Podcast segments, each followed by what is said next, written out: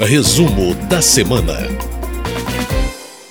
Bom, mesmo com uma semana mais curta por conta do feriado de 7 de setembro, a Câmara dos Deputados, no plenário Ulisses Guimarães, votou vários projetos ligados à área de economia, educação e saúde. A gente vai trazer um pouco sobre isso com o repórter Antônio Vital, que cobre o plenário da Câmara para a Rádio Câmara. Ô Vital, tudo bem? Tudo bem, Márcio, tudo bem, ouvintes? Pois é, foi uma semana curta, porém muito intensa. Viu? Pois é, Primeiro, a Câmara está abrindo o caminho isso para que seja limitado a cobrança de juros no cartão de crédito, Vital? Essa é uma discussão muito antiga aqui. Tem, existe já um projeto do deputado Elmar Nascimento.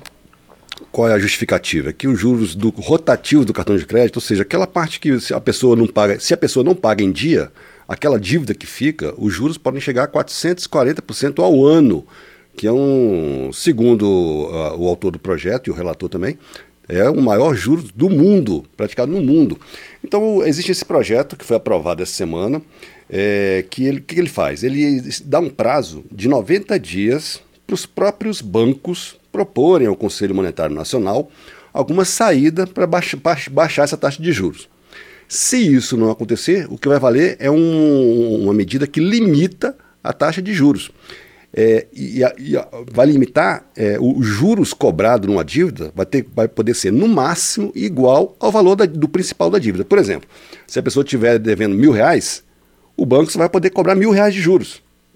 Entendeu? Então a dívida de mil reais vai ser no máximo de dois mil reais. Não, é, ou seja, o juro vai ser de 100%, não de 440%. Né? Então esse, é, teve algum algumas críticas nesse projeto, dizendo que, é, a, principalmente do pessoal do Partido Novo, de que está interferindo, o, o, governo tentando interferir numa relação que é uma relação privada e comercial do próprio sistema financeiro. Porém, esse projeto foi aprovado de maneira simbólica, muito fácil. E não foi só isso, porque esse projeto também foi, acrescentou outra medida que tem a ver com uma medida provisória que tinha sido já editada há uns dois meses. Pois é, é a questão do desenrola, não é, Vital? Que veio numa medida provisória, mas foi aproveitada nesse projeto, então, é isso? É, porque continua aquela. Existe uma polêmica entre a Câmara e o Senado a respeito da tramitação das medidas provisórias, e essa, isso ainda não chegou a um acordo que permita que a, a medida provisória sejam aprovadas nas comissões mistas que foram criadas para isso. Né? Existe proposta de mudança. Enquanto não tem esse, esse, esse, esse acordo, que está acontecendo é que é, a, o, o, o, o que está previsto nas medidas provisórias tem sido incluídos em projetos com urgência constitucional para que esses projetos sejam aprovados. É o caso do Desenrola Brasil, que já está em vigor desde junho, quando foi editada uma medida provisória, a MP 1176. O que, que esse programa em Minas Gerais faz? Ele, a ideia do, da, do, do, Desenrola é você tirar, é, limpar o nome das pessoas que estão com os nomes negativados, né? É, que pessoa que está devendo prestação de, de loja, de banco, etc, etc, que vão parar no Serasa e não consegue mais, por exemplo, pedir nenhum tipo de empréstimo porque está com o nome sujo. A ideia é limpar o nome dessas pessoas. E aí esse projeto define duas faixas de renda para as pessoas beneficiadas por isso aí. Uma delas é para quem ganha até dois salários mínimos e, ou que estejam é, incluídas no, no CAD único, que é aquele cadastro de benefícios sociais do governo. Né? Essas pessoas vão poder é, renegociar suas dívidas com taxa de, de juros de no máximo 1,99% ao mês e terão 60 meses para pagar, sendo que a prestação mínima é de 50 reais por mês. Ah, essas operações serão garantidas pelo, pelo, pelo Fundo de Garantia de Operações, que é o, o chamado FGO. Esse FGO ele é administrado pelo Banco do Brasil, ele serve exatamente para. Ele foi criado originalmente para é, garantir financiamento dos bancos a juros mais baixos para micro e pequenas empresas. E esse FGO vai também garantir isso aí. Uh, esse tipo de, o benefício para essas pessoas né, né, nessa faixa de renda. E a, a outra faixa de renda, que também prevê juro, pagamento renegociação com juros menores, é para quem ganha até 20 mil reais por mês. Essas pessoas terão 12 meses para pagar. E aí a inclusão dessas pessoas com né, dentro dessa faixa de 20 mil reais é, gerou bastante crítica no plenário também. A gente dizendo, não, o, o, isso é um benefício para quem está tá dentro do, do, da, da parcela da população mais rica, etc. Porém, esse projeto foi aprovado e foi para o Senado. Bom, além dessa proposta que uniu os juros do cartão e o desenrola, a Câmara também aprovou a retomada de obras inacabadas na área de, de educação, não é, Vitão? Educação e saúde, e junto com outro assunto que é o do FIES, que é o, a, também a renegociação de dívidas. Né?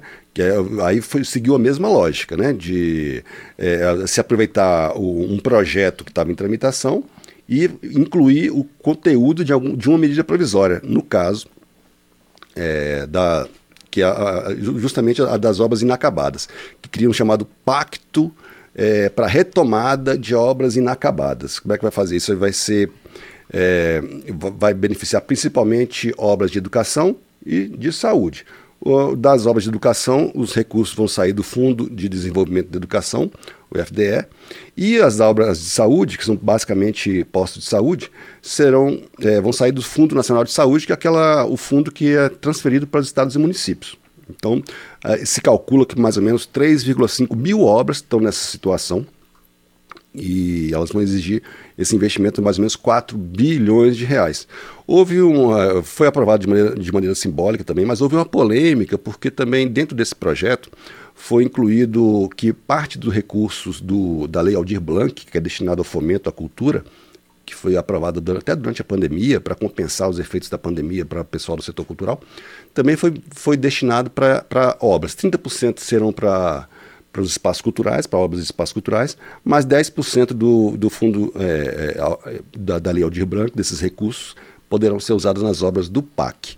Mas isso só vai valer enquanto é, durar, durar o, o PAC, né? e com esse limite de 10%, mesmo assim teve muita, muita crítica no plenário, né? de deputados dizendo que isso foi um retrocesso, etc. Porém, a, até a liderança do governo explicou que isso foi decisão de governo e que é provisório e que está na hora de fazer essas obras também, porque também beneficia, de certa forma, também o, setor cultural.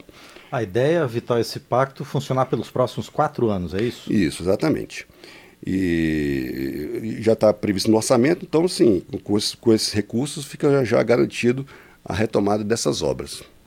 Perfeito. Bom, e por último, também os deputados aprovaram uma nova lei, a Lei Geral da Polícia Civil, é isso? Calma que eu ainda não falei do FIES. Ah, muito bem, vamos lá com o FIES. Qual foi eu, a polêmica do FIES nessa proposta? Não, nenhuma. A, a, na verdade, é, é, no ano passado já foi feita uma alteração no FIES, já prevendo uma, uma, uma renegociação de dívidas das pessoas né, que não estão conseguindo pagar. E, na verdade, apenas se retomou as, a mesma, o mesmo, é, as mesmas medidas que já tinham sido previstas anteriormente. Aí, vai, como é que vai funcionar? É, para quem está com atraso de 90 dias na prestação do FIES, o FIES, para quem não sabe, é aquele fundo de, de, de, de, é, de financiamento estudantil, né?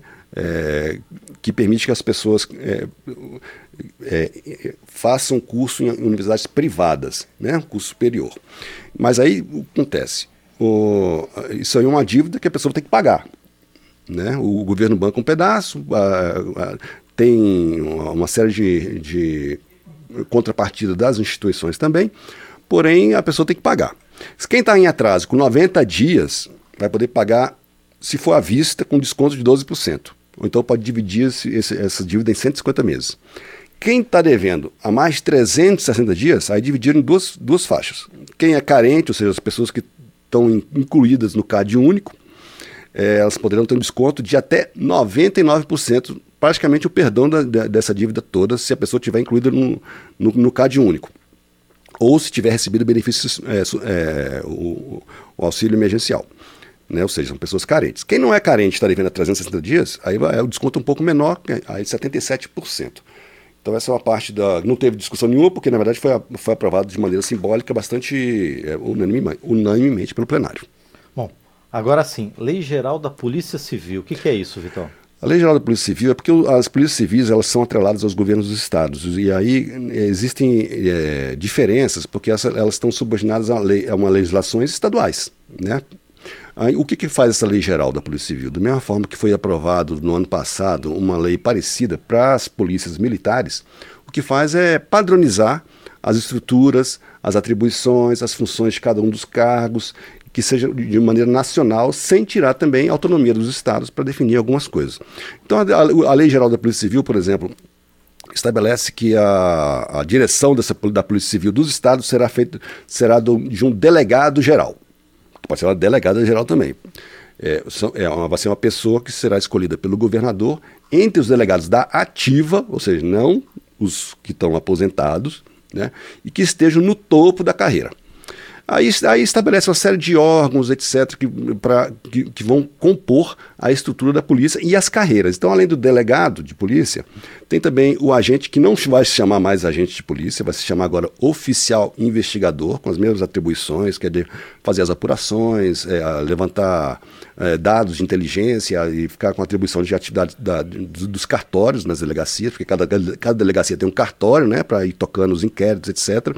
E outra carreira também da, que está prevista é a de perito.